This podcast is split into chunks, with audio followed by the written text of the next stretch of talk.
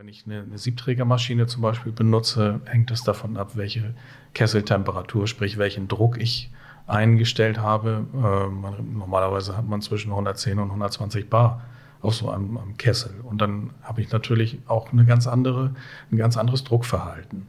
Wie viele äh, Löcher hat meine Milchdüse? Zwei, drei oder vier oder fünf zum Beispiel. Wie viel Dampf, Dampf kriege ich in, in welcher Zeit äh, unter meine Milch? Wie viel Temperatur kriege ich folglich auch in die Milch rein? Das verändert das, das Schaumverhalten.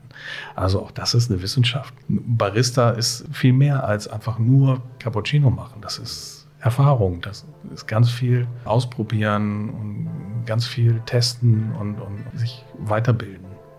Moin Andreas, willkommen im Hamburg Podcast. Hallo und vielen Dank für die Einladung. Aber gerne. Wir nehmen die heutige Folge am 17. September auf, hier in der Speicherstadt Kaffeerösterei, direkt bei dir im Büro. Und äh, es ist die erste Folge nach der Sommerpause. Ich freue mich riesig, dass wir, dass ich jetzt wieder neue Gespräche, spannende Gespräche führen kann dieses Jahr noch. Ähm, natürlich heute gleich beginnend mit dir und auch noch schönerweise ähm, persönlich, natürlich mit Abstand, aber persönlich wieder statt digital. Unsere Hörer haben es ja sicherlich gesehen, dass wir ja auch schon ähm, in den letzten Monaten hatten wir ein paar Support Local Folgen, wo wir dann äh, per Telefon oder, oder Instagram Live ähm, Folgen aufgenommen haben um ein bisschen äh, unsere Locals zu unterstützen. Aber jetzt sind wir wieder äh, direkt vor dem Mikrofon und ich freue mich riesig, heute Andreas begrüßen zu dürfen, denn bei ihm geht es eigentlich von vorne bis hinten nur um Kaffee. Und Kaffee ist natürlich ein äh, sehr schönes Thema, was äh, wir alle wahrscheinlich äh, sehr lieben, oder die meisten zumindest. Und Andreas hat uns hier auch gleich mit äh, drei Tassen Kaffee begrüßt. So ist das wahrscheinlich hier normal. Ähm, ja, was haben wir denn hier mitgebracht, was wir jetzt gleich mal genießen dürfen? normal ist das nicht. Also jemanden gleich mit drei verschiedenen äh, Tageskaffees zu begrüßen. Wir haben, äh, aber hier geht es ja auch darum, dass ihr äh, wenn gleich die, die äh, Zuhörer äh, das nicht schmecken können, aber vielleicht kriegen wir das hin, so ein bisschen äh, das Vokabular eines Kaffeehändlers, eines Kaffeerösters gleich zu nutzen, um das zu verbalisieren, was wir in der Tasse schmecken. Und das bietet sich dann an mit äh, unterschiedlichen Kaffees. Wir haben einmal einen äh, kolumbianischen Hochlandkaffee aus der Region Quindijo bei Armenia.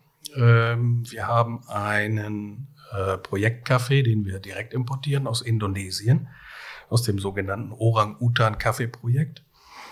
Und wir haben einen Kaffee aus Honduras, aus der Region Macala, der von äh, einer Frauenkooperative erzeugt wird. Also drei vollkommen verschiedene Kaffees mit unterschiedlichen Charakteren. Ich hoffe, dass wir die rausschmecken oder dass ihr die rausschmeckt. Okay, wenn wir mit dem ersten anfangen, das ist ja der kolumbianische. Äh, du hast es gerade schon äh, uns kurz erklärt. Wie schmecke ich jetzt, äh, wie mache ich diesen Geschmackstest?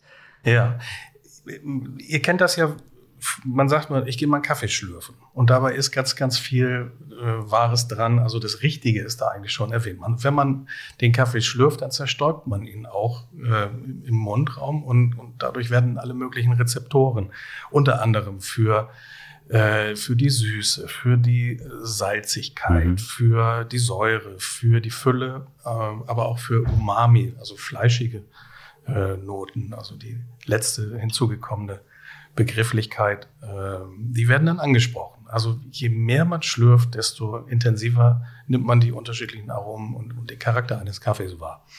Man kann es zu Hause ausprobieren. Das lohnt sich natürlich oder es empfiehlt sich dazu, guten Kaffee zu nehmen. Von einer Manufaktur im Idealfall.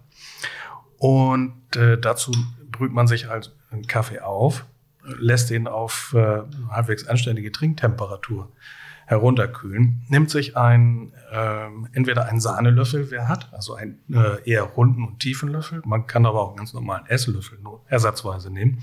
Füllt den ungefähr zur Hälfte auf. Ich mache das gerade mal. Ich und auch mal. genau, führt ihn an den Mund und friert ihn sozusagen virtuell direkt vom Mund ein. Und nun geht es darum, den Kaffee, also den Inhalt des Löffels, sprich den Kaffee, irgendwie darunter zu bekommen. Und das machen wir mit Schlürfen, also mittels ausatmen, weil nur dann können wir ganz tief einatmen. Führen den an den Mund und schlürfen. Je unanständiger sich das anhört, desto größer ist der geschmackliche Erfolg. Ich muss auch sagen, wir haben im schwarzen Kaffee natürlich jetzt ja keine Milch drin. Dann wirklich drei Tassen mit schwarzen Filterkaffee. Genau. Ein bisschen, ein Hauch Milch äh, unterstützt, sagt man die Aromen, mhm. aber schon ein Tick zu viel haut dann alles wieder kaputt. Dann brauche ich, also das schmeckt dann dem einen oder anderen vielleicht besser, aber ich brauche dann nicht mehr lange auf die Suche nach Aromen zu gehen. Okay. Mhm. Nehme ich mal direkt den nächsten Kaffee hier. Welcher war das hier? Diese Tasse? Das, das ist der Orang-Utan-Kaffee. Das war auch ein Projektkaffee, richtig? Genau. Mal gespannt. So, wieder vor dem Mund.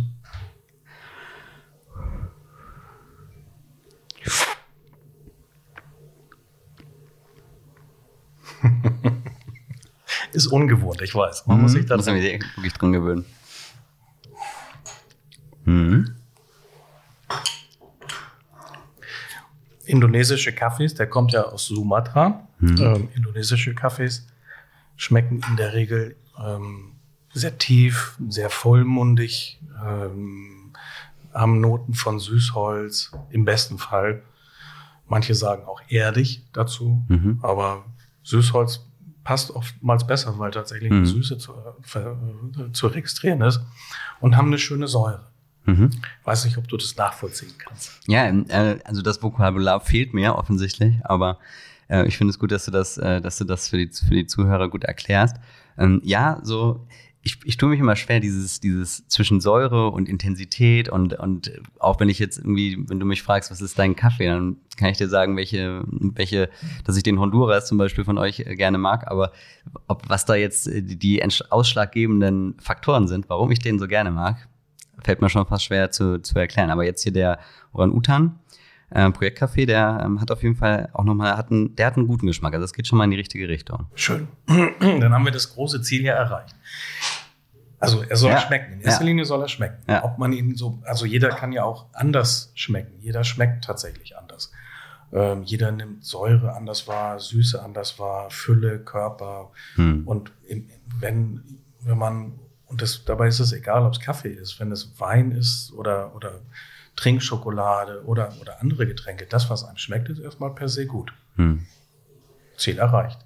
Für die, die ähm, ein bisschen tiefer eintauchen wollen, haben wir versucht, im Laufe der letzten Jahre durch die Entwicklung eines eigenen Aromasystems, also eines Farbsystems, ähm, die Suche nach ihrem Lieblingskaffee etwas zu vereinfachen. Wir haben äh, fünf verschiedene Grundfarben, Grundkategorien ähm, uns äh, herangezogen und haben die Kaffees im Rahmen von Blindverkostung ähm, kategorisiert. Das heißt, der erste Eindruck, den man, wenn man einen, einen Schluck einer Tasse Kaffee trinkt, der erste Eindruck, den man hat, ist meistens der richtige. Und wenn dann in, im Rahmen einer Blindverkostung vier bis fünf Leute mehr oder minder deckungsgleich sagen, ja, das ist, zuerst habe ich äh, beispielsweise Stachelbeere, tatsächlich, ohne dass da Stachelbeere fremd hinzugefügt wurde, aber es auf natürliche Art und Weise schmeckt dieser Kaffee vielleicht nach Stachelbeere. Hm. Dann äh, fällt er bei uns in die gelbe Kategorie wenn alle der Meinung sind, ein Kaffee hat besonders beerige Aromen, rotbeerige Aromen, waldfruchtige Aromen, dann ist er in der roten Kategorie. Ähm, es gibt eine grüne, äh, kräuterartige, vegetale Kategorie. Das sind, äh, da können Noten drin sein, beispielsweise, das hört sich komisch an, aber eine, eine Salatgurke. Also die Frische einer, einer Salatgurke. Ähm, dann gibt es eine hellbraune Kategorie. Das sind Noten, das kann Erdnuss sein. Ähm, Haselnuss wahrscheinlich auch. Haselnuss, mhm. genau. Äh, das können äh, Nougat, Vollmilchschokoladen mhm. äh, sein. Und dann gibt's äh, naturgemäß auch noch eine noch dunklere äh, Kategorie. Das ist dann Leder, Zeder. Das wäre zum Beispiel vielleicht so ein, so ein indonesischer Kaffee.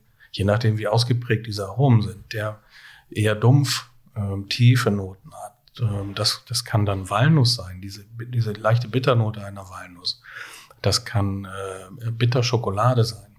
Und so kann sich eigentlich jeder innerhalb dieser Sorten dann oder in dieser Farbkategorie dann austoben, weil wir teilweise vier, fünf verschiedene Kaffees innerhalb einer Farbkategorie haben. Und wenn man beispielsweise auf äh, rotfruchtige Kaffees steht, dann hat man innerhalb dieser Gruppe eine, eine total tolle Auswahl und Abwechslung. Interessant. Ich muss noch mal schlürfen. Ja, schlürfen mal. Machst du auch gerne, ja. Ja, ich sag mal so, die, ähm, die, letzte, die letzten Monate, wir wollten uns ja eigentlich schon im März treffen. Wir hatten ja schon im März äh, geschrieben, ähm, hatten eigentlich auch schon einen Tag und ein Datum und alles und dann kam Corona. Ja, aber Kaffee hat man, sage ich mal, in den letzten Monaten ja wahrscheinlich auch viel gebraucht, um äh, das irgendwie gut zu überstehen und wahrscheinlich das eine oder andere ähm, besser zu überstehen. Wie seid, seid ihr grundsätzlich gut durch die Zeit gekommen? Ja, sehr gut, erstaunlich. Also wir haben uns sehr darüber gefreut.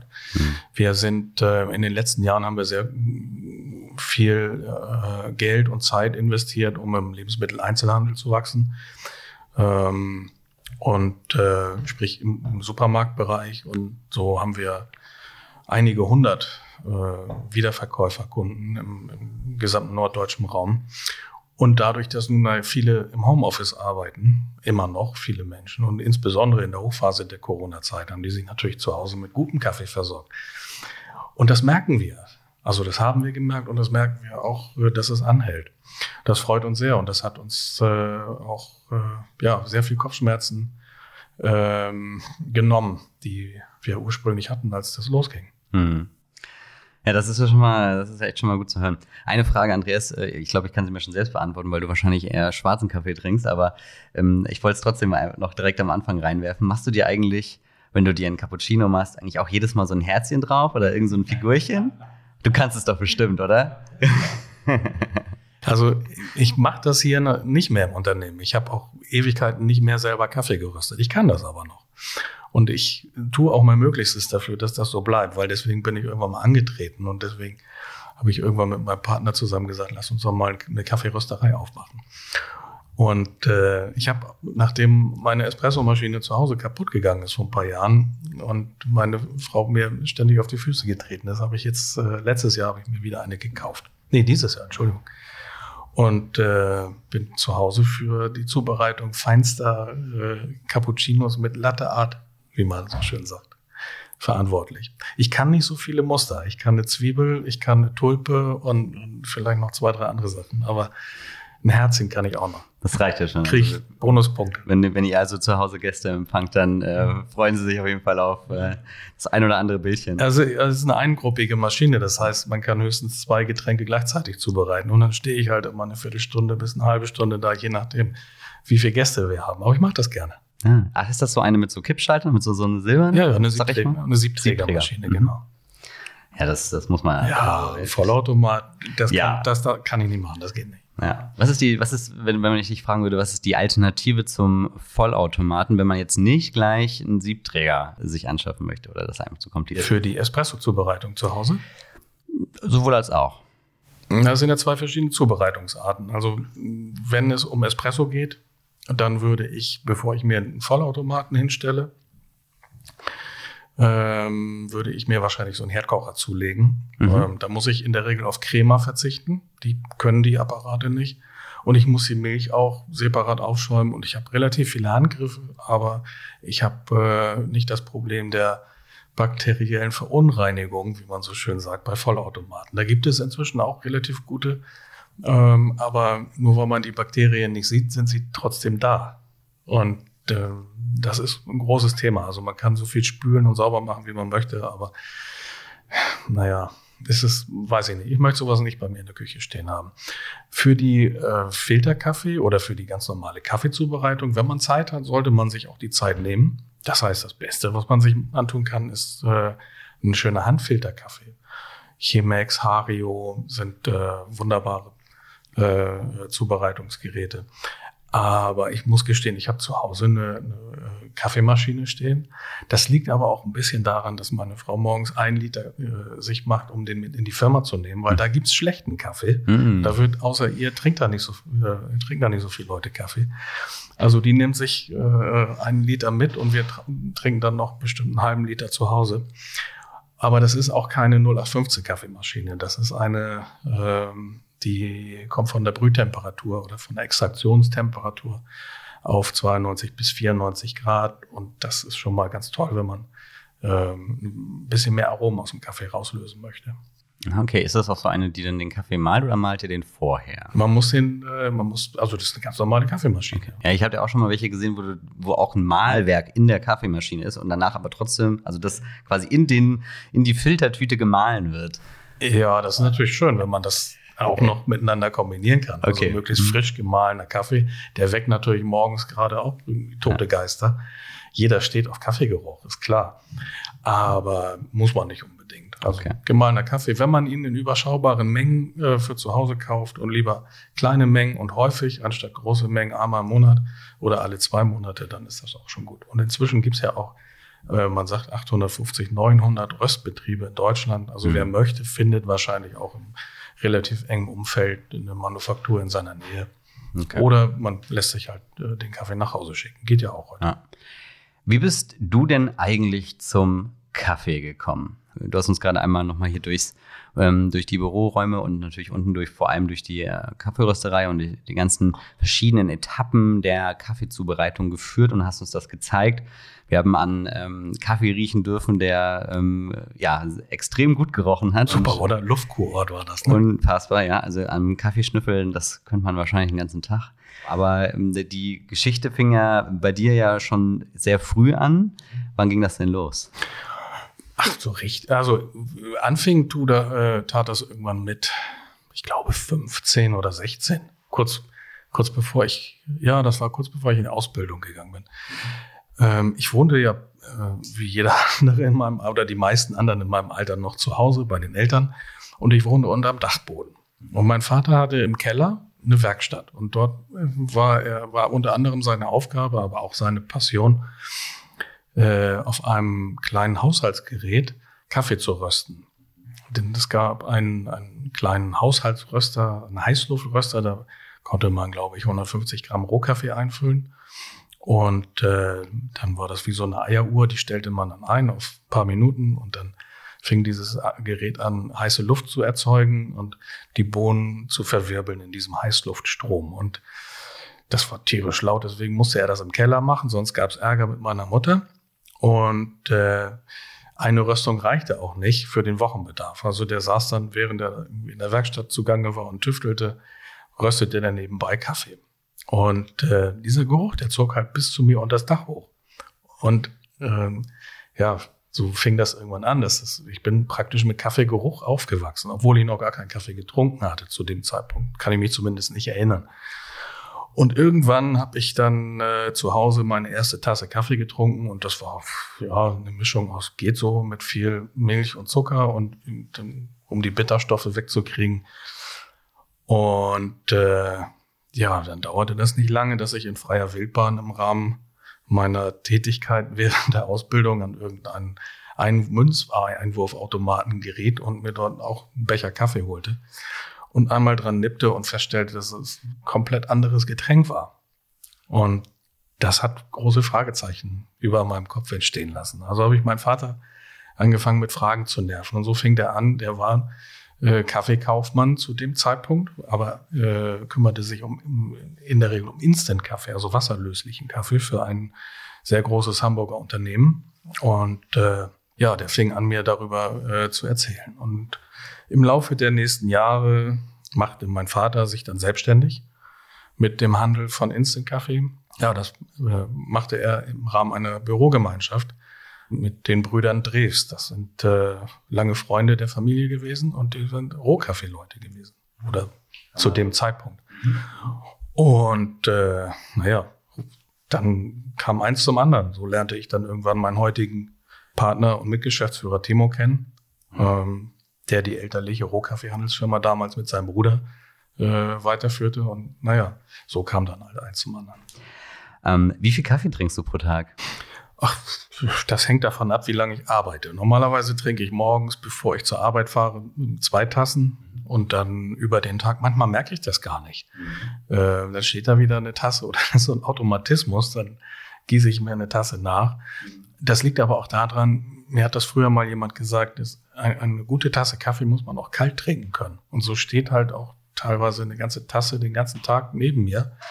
Nachmittags ist ja irgendwann kalt, aber der schmeckt tatsächlich richtig gut. Und nicht nur, nicht nur im Sommer. Und dann ist man teilweise beim Liter oder mehr am Tag. Je nachdem, wenn wir auch zwischendurch noch Qualitätsverkostung haben, ähm, dann ja, Ankunftsmuster, Querschnittsmuster, dann aus dem Container heraus, äh, die geröstet wurden, ähm, dann kann das auch schon mal mehr sein.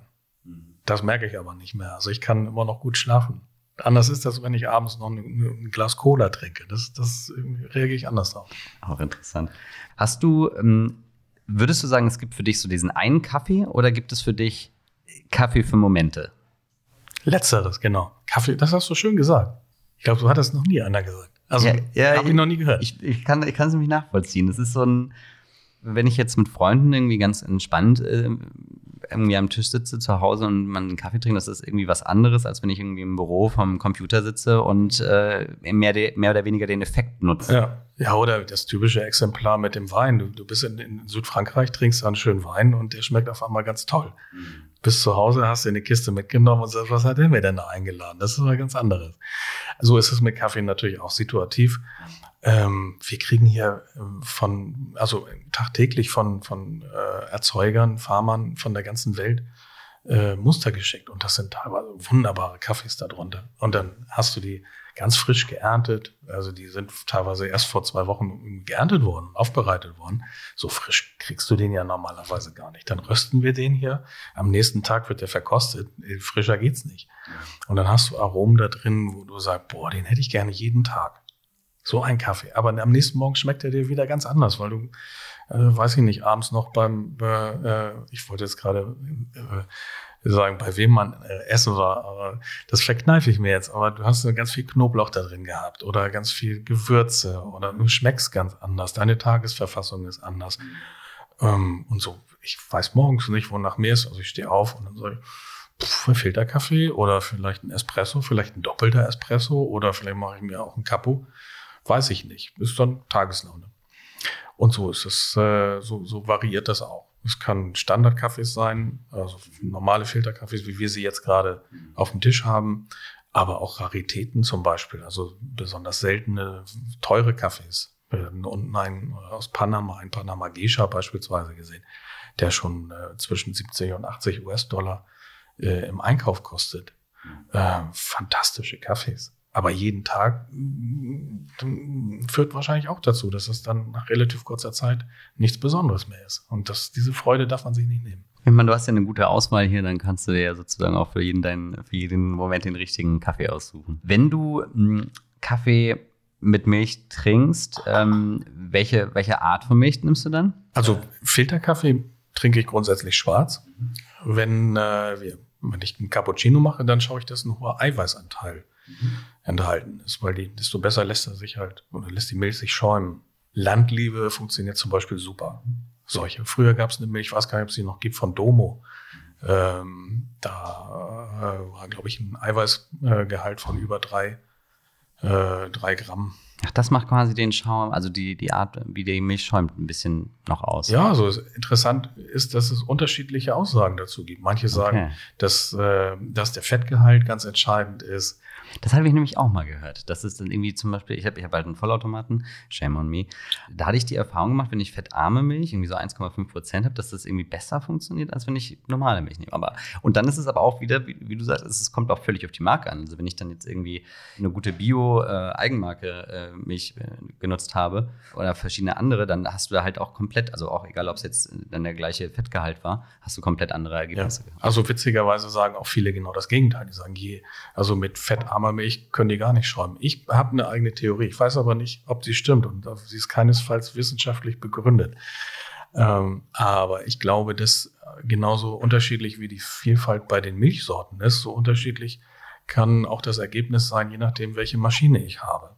Ich habe, wenn ich eine, Siebträgermaschine zum Beispiel benutze, hängt es davon ab, welche Kesseltemperatur, sprich welchen Druck ich eingestellt habe. Äh, normalerweise hat man zwischen 110 und 120 Bar auf so einem, einem Kessel. Und dann habe ich natürlich auch eine ganz andere, ein ganz anderes Druckverhalten. Wie viel äh, Löcher hat meine Milchdüse? Zwei, drei oder vier oder fünf zum Beispiel. Wie viel Dampf, Dampf kriege ich in, in welcher Zeit äh, unter meine Milch? Wie, wie, wie viel Temperatur kriege ich folglich auch in die Milch rein? Das verändert das, das Schaumverhalten.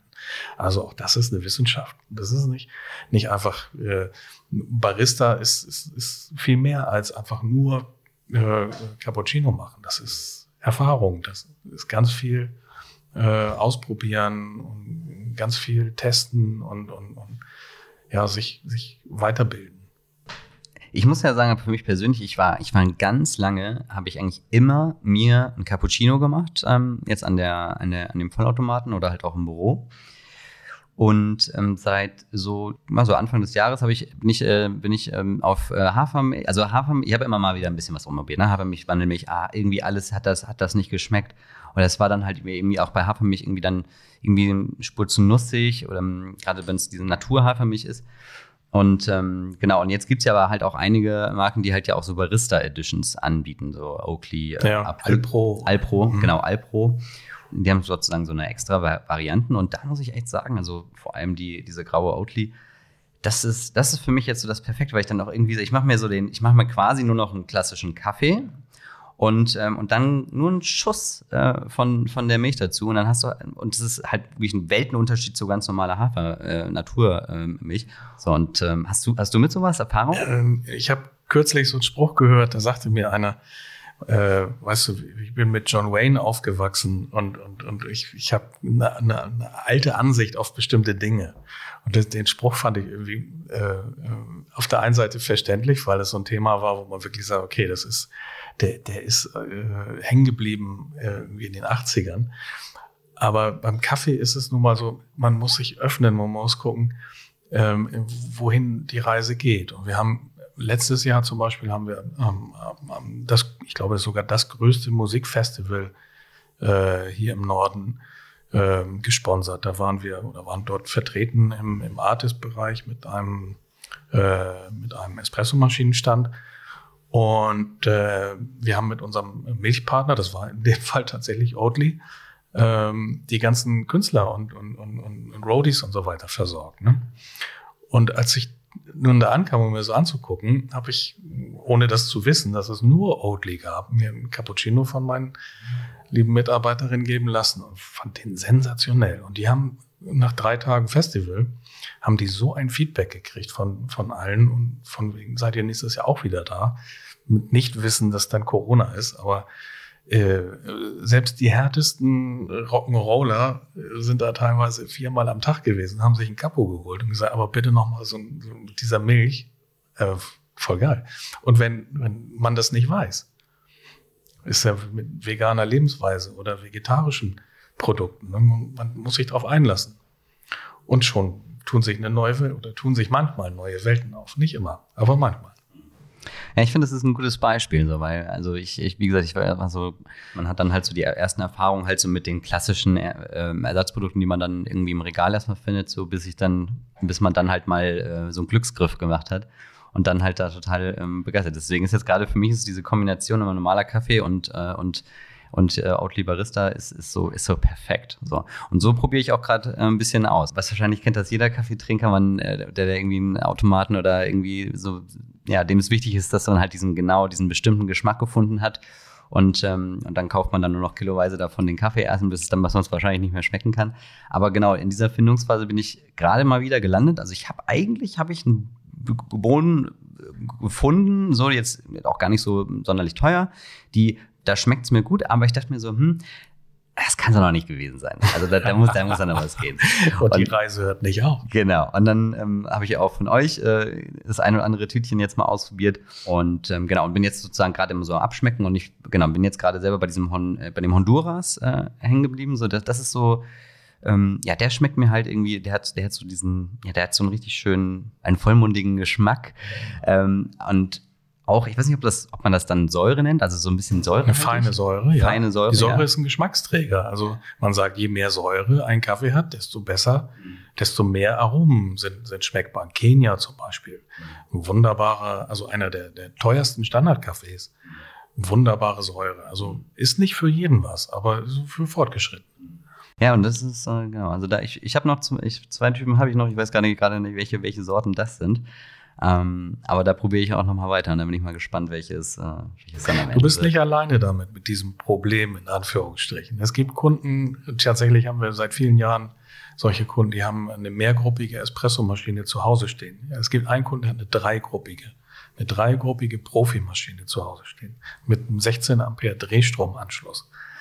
Okay. Die läuft, wie er mir gesagt zumindest von Freitag bis Sonntag komplett durch und unter der Woche schaltet er sie aus.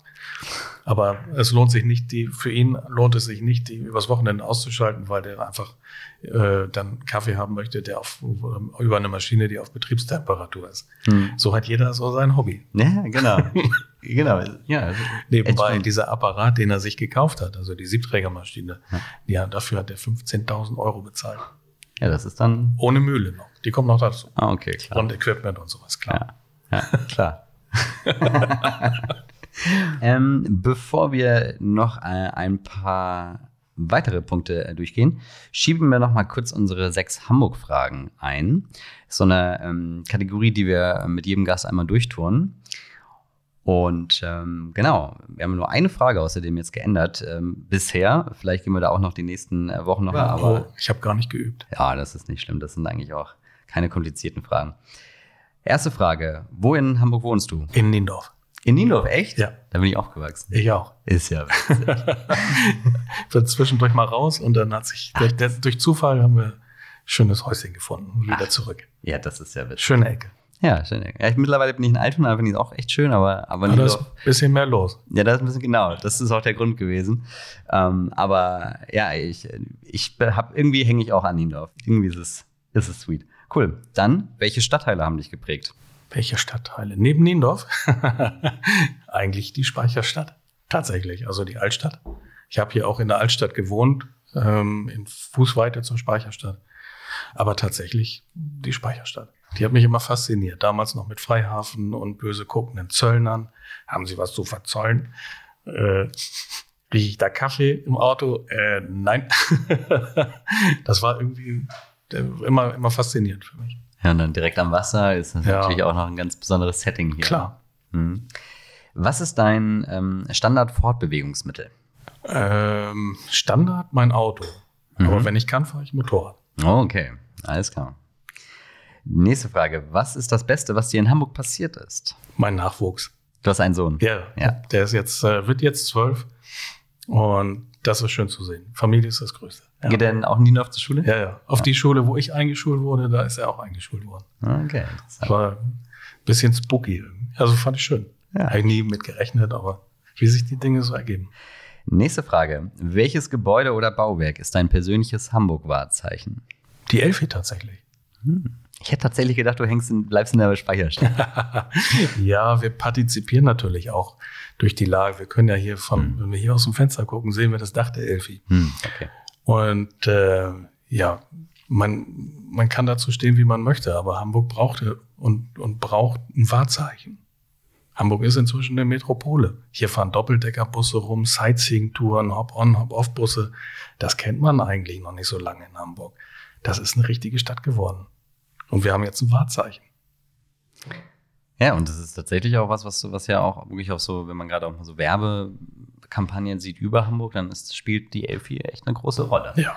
Ach, ich war selber schon ein paar Mal drin und habe mir tolle Konzerte angehört und muss sagen, also auch klassische Sachen, die, wo ich vorher dachte, das ist jetzt nicht so was für mich. Hm. Maler. Hm. Das habe ich auch gemacht. Als es, ich weiß noch, als es losging und man die, die ersten Konzerte stattfinden, habe ich auch äh, geguckt, äh, okay, was, was, also erstmal, okay, ich kenne gar nichts. Und dann habe ich, hab ich geschaut, okay, was gibt's denn da so und was klingt irgendwie gut habe einfach mal zwei Tickets geholt für, für eine Vorstellung, habe mir das auch angeschaut auf dem großen Saal äh, und war auch tatsächlich echt äh, begeistert. Also sowohl vom Klang als auch vom Konzert, also war alles super. Ist, ist schon erlebt, ist das Ding. Ja, ich finde, das passt hier rein. Das ist so multi, äh, multinational und multifunktional und, und äh, hier, hier gibt es die unterschiedlichsten Geschäfte und die unterschiedlichsten Menschen und die unterschiedlichsten Attraktionen und unterschiedlichsten Sprachen und so langsam wird das richtig bunt hier. Finde ich toll. Ja. Dann kommen wir auch schon zur letzten Frage von den sechs Hamburg-Fragen. Was macht für dich dein persönliches Hamburg-Gefühl aus? Ich glaube, eine Mischung aus dem typisch Hanseatischem, das mag mir nur so vorkommen, weil ich es gerne vielleicht auch so hätte, dass die gute alte Zeit dieses verbindliche, mündliche Absprachen zählen noch, was äh, vielleicht typisch für meinen Beruf als Hamburger Kaffeekaufmann ist. Darauf lege ich aber auch großen Wert. Ähm, eine gewisse Reserviertheit, aber nicht Unfreundlichkeit der Hamburger. Die nehme ich tatsächlich, also bilde mir ein, die wahrnehmen zu können.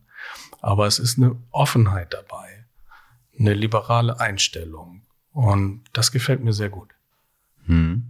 Dann ähm, wieder zurück zum Thema Kaffee und auch nochmal zum Thema Nachhaltigkeit. Wir hatten jetzt hier schon ein paar ähm, Sachen angesprochen, die Honduras zum Beispiel oder die Orang-Utan, das Orang-Utan-Kaffeeprojekt. Vielleicht kannst du noch mal einmal kurz erzählen, so was macht ihr da, was sind da so laufende Projekte und seit wann seid ihr da so aktiv?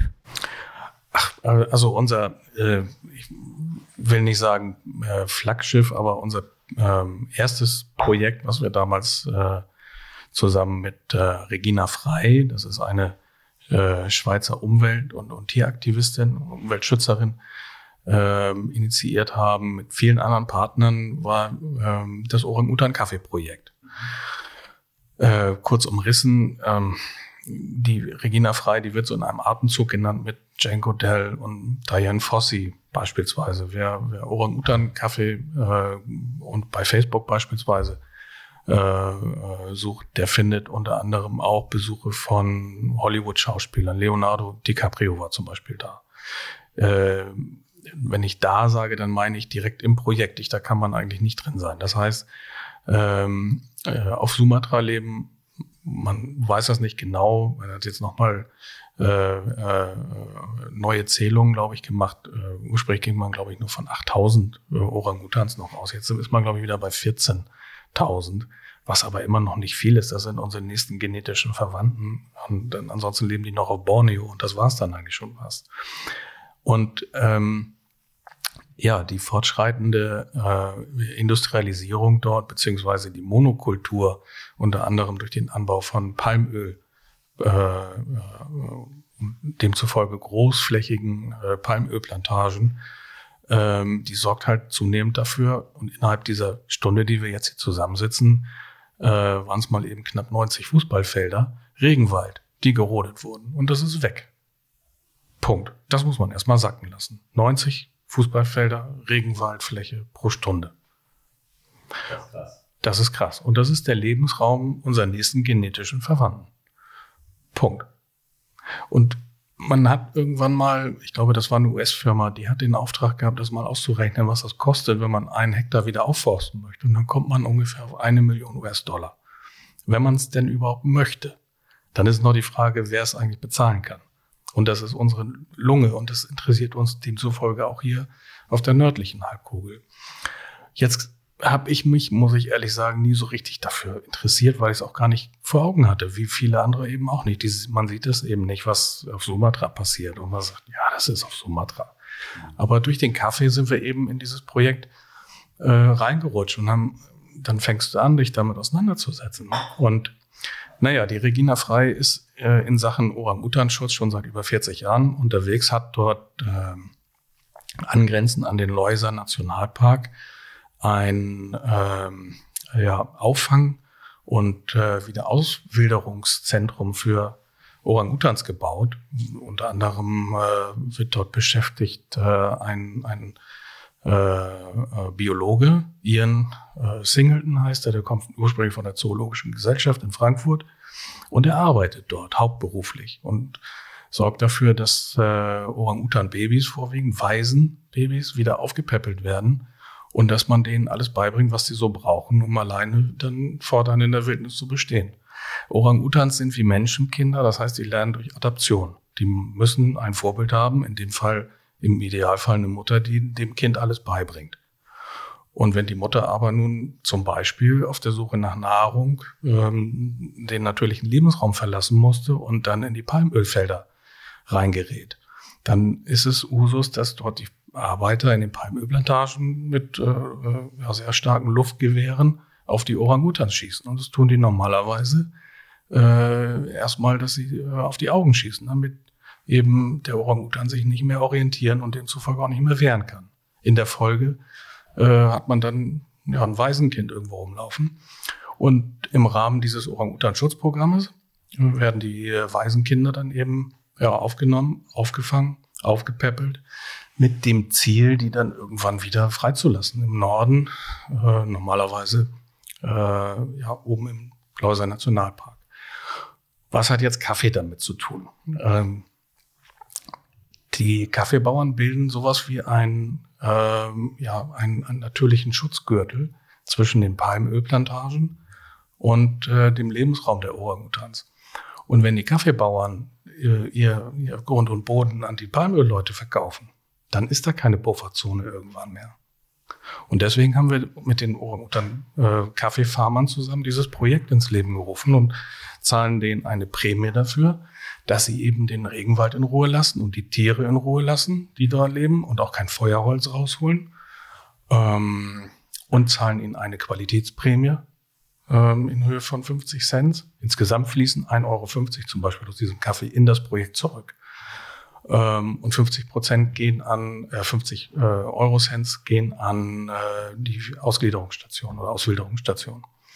Das ist ein wunderbares Projekt. Inzwischen sind da, ich glaube, fast 20 Container gehandelt worden. In jedem Container sind 18 Tonnen Rohkaffee enthalten. Und das ist, äh, ist eine Menge, was da jetzt bewegt wurde, für, innerhalb von relativ kurzer Zeit für so ein Projekt. Seit 2013, ne? Äh, ja, das machen wir also schon einen Ticken länger, aber okay. mhm. ja, jetzt ist das in, ja. den letzten äh, sieben, acht Jahren ist das so richtig in Fahrt gekommen. Und inzwischen sind da weltweit Röstereien beteiligt, bis nach Neuseeland, die sich äh, da anschließen und sagen, das ist eine tolle Sache. Und das braucht kein Biosiegel, das braucht kein Fairtrade oder irgendwelche anderen teuren Siegel, ähm, sondern das Projekt erklärt sich von selber. Das ist so transparent, mhm. wie man nur sein kann. Honduras Kaffee, den wir hier auch auf dem Tisch hatten, äh, stammt von einer äh, Kooperative von, ich meine, das über 260 Frauen. Die Männer haben sich alle irgendwann mal vom Acker gemacht äh, äh, und an, haben sich als Erntehelfer in Mexiko angeblich äh, den Lebensunterhalt äh, verdient und haben dann einfach das süße Leben in Mexiko für besser befunden und sind nicht mehr zurückgekommen. Und anstatt zu resignieren, haben die Frauen sich dann zusammengeschlossen. Das Ganze fing an über eine Radiostation, wo sie ähm, eine äh, ja, allein Farmerin dort interviewt haben und die hat sich beklagt über erstmal über ihren, ihren Mann, der nicht wiedergekommen ist und der sie mit den Kindern alleine gelassen hat und aber auch über die Probleme, die daraus entstanden sind, weil sie sagt, ich kann mich hier nicht um alles kümmern. Ich kann mich nicht um die Kinder kümmern, nicht um Schule, nicht um den äh, Anbau von Aloe Vera oder eben vom Hauptprodukt Kaffee. Und so riefen dann während dieser Live-Sendung da zahlreiche Frauen an und gesagt, ja, ich habe das gleiche Problem. Mein Typ kommt auch nicht wieder. Und so haben die sich organisiert und äh, haben jetzt Kindergarten, Frauengruppen kümmern sich um den An oder die Erzeugung von, äh, von Dünger die nächsten um äh, den Kaffeepflanzen-Kindergarten, den Anzuchtgarten, die nächsten um den Vertrieb, die anderen so ein bisschen ums Marketing. Und die Vorsitzende, Flora nennt sie sich, äh, die kommt uns regelmäßig in Hamburg besuchen und freut sich über die lange Zusammenarbeit. Und wir freuen uns natürlich auch, weil die exzellenten Kaffee machen. Ja, ich freue mich auch, dass ich jetzt den Kaffee gefunden habe für mich. ja, aber solch, das ist natürlich schön, weil wenn man die Menschen dahinter kennt, nicht nur die besucht, sondern die auch sich ins Flugzeug setzen und sagt, jetzt fliege ich mal hm. nach Europa und gucke mir an, was die mit meinem Kaffee machen. Und die kommt dann hier ins Café und sieht, dass die Leute ihren Kaffee trinken. Das ist doch toll. Ja. Und ähm, am schönsten ist natürlich, wenn man eine lange Zusammenarbeit, und das besteht hier auch schon seit vielen Jahren, anstrebt und, und das auch funktioniert. Und wir schicken Beispielsweise, wenn Flora sagt, ich habe wieder Kaffee, dann schicken wir ihr schon mal Geld, weil sie auch ihre äh, äh, kooperativen Mitgliederin bezahlen muss. Und das geht alles auf Vertrauen. Aber es funktioniert seit vielen Jahren. Und wunderbar. Wenn das dabei rauskommt, feine Sache. Ja, ja schöne, beides schöne Geschichten, die, die man dann doch mal so irgendwie an, an, die, an die Kaffeebohne dranhängen kann. Und, äh, wenn man das natürlich dann weiß, ist das ja auch nochmal irgendwie macht das ja natürlich dem Ganzen auch nochmal einen guten Beigeschmack. Ja, wir, wir, inzwischen erzählen wir sogar so ein bisschen, was wir machen. Da waren wir die, die letzten zehn Jahre, würde ich sagen, oder die ersten zehn Jahre waren wir da wirklich schlecht drin. Wir haben mhm. das einfach gemacht. Mhm. Aber wir haben da nicht so laut drüber geredet. Wenn man sich hier umguckt in diesem Raum, wo wir jetzt sitzen, hier hängt nicht eine Urkunde. Es gibt irgendwo einen Karton mit lauter Auszeichnungen und von Entrepreneur des Jahres, äh, Newcomer, Preis XY und so. Das sind wir irgendwie nicht. Also das ist aber auch so typisch für Hamburg. Man, Urkunden hängt man sie nie auf. Also, soll, also Kaufleute machen das nicht. Ha Hamburger Kaufleute. Wollte gerade sagen, da sind wir doch wieder beim Thema. Ja. Die Hamburger Kaufleute in der Speicherstadt. Ist ja auch, ist ja auch, ähm, also mit der Speicherstadt hier, also mit der Lage hier, mit dem, mit den Räumen hier, ist ja auch, ist ja auch echt schön mit der Geschichte, die ja irgendwie dahinter steht, ne? Weil es ist ja auch gerade die Speicherstadt ja auch gerade mit Kaffee ja halt einfach auch ja. Eine, eine, ja, eine lange, lange Geschichte. Ja, ja, Dreh- und Angelpunkt des, des europäischen Kaffeehandels. Ne? Äh, wenn man überlegt, dass man die Speicherstadt vor noch nicht allzu langer Zeit komplett abreißen wollte, um hier ein riesen Wohngebiet hinzubauen. Äh, toll, dass man es nicht gemacht hat. Es ist nur ein Kilometer. Und andere Städte würden sich äh, dafür ein Bein ausreißen, um, um sowas ähnliches hinzukriegen. Und wir haben hier Speicher, ich glaube, der erste Speicher ist von 1800. 86 oder 87 und das ist alles eine, eine, eine äh, Historie. Wir sitzen hier nicht in einem, leider nicht in einem Kaffeespeicher. Ich glaube, das war mal ein Kakaospeicher hier. Aber es interessiert eigentlich nicht so richtig. Die sahen alle gleich aus. 2006 hast du es ja mit, äh, mit deinem Kumpan äh, Timo Drews gegründet. Mhm. Und äh, meintest du, glaube ich, so, die Haspa hatte, hatte damals auch unterstützt. Genau. Beim, beim Start. Ja, genau. Wie, wie war so diese Anfangsphase? Also die Firma, äh, die Firma heißt äh, Hacienda San Nicolas. Das ist, äh, das ist die GmbH, die, die Betreiberfirma der Speicherstadt Kaffeerösterei. Und die Hacienda San Nicolas wurde 1994 von meinem Vater gegründet. Und äh, die Marke Speicherstadt Kaffee gibt's auch schon seit, äh, na, gibt's seit 1998. Und dann, ja, verschiedene Umstände haben einfach dazu geführt, dass, äh, äh, dass es halt ein paar Jahre gedauert hat, bis wir auf die Idee kamen, also wir, mein Partner Timo und ich, bis wir uns irgendwann mal äh, unten am Hafen, das war in der Orkanbar, die gab's damals noch. Da haben wir uns bei ganz viel Bier hingesetzt und überlegt, was man eigentlich zusammen machen könnte. Mein Partner Timo war aus dem äh, Rohkaffeebereich, aus dem Importbereich und ich handelte damals unter anderem Kaffeeröstanlagen. Und so hatten wir beide das Know-how und er belieferte nun auch äh, die, die Röster, die, also Röstbetriebe, die in den 90ern äh, ursprünglich schon starteten und sah halt, dass die ständig wuchsen von Jahr zu Jahr. Und ich habe das auch gemerkt durch Maschinen, die äh, zunehmend verkauft wurden. Und äh, naja, wir haben uns dann irgendwie nach ganz viel Bier haben wir uns dann ein paar Notizen gemacht und am nächsten Tag haben wir dann angefangen zu planen. Jetzt hatten wir aber außer einer Idee hatten wir kein Geld.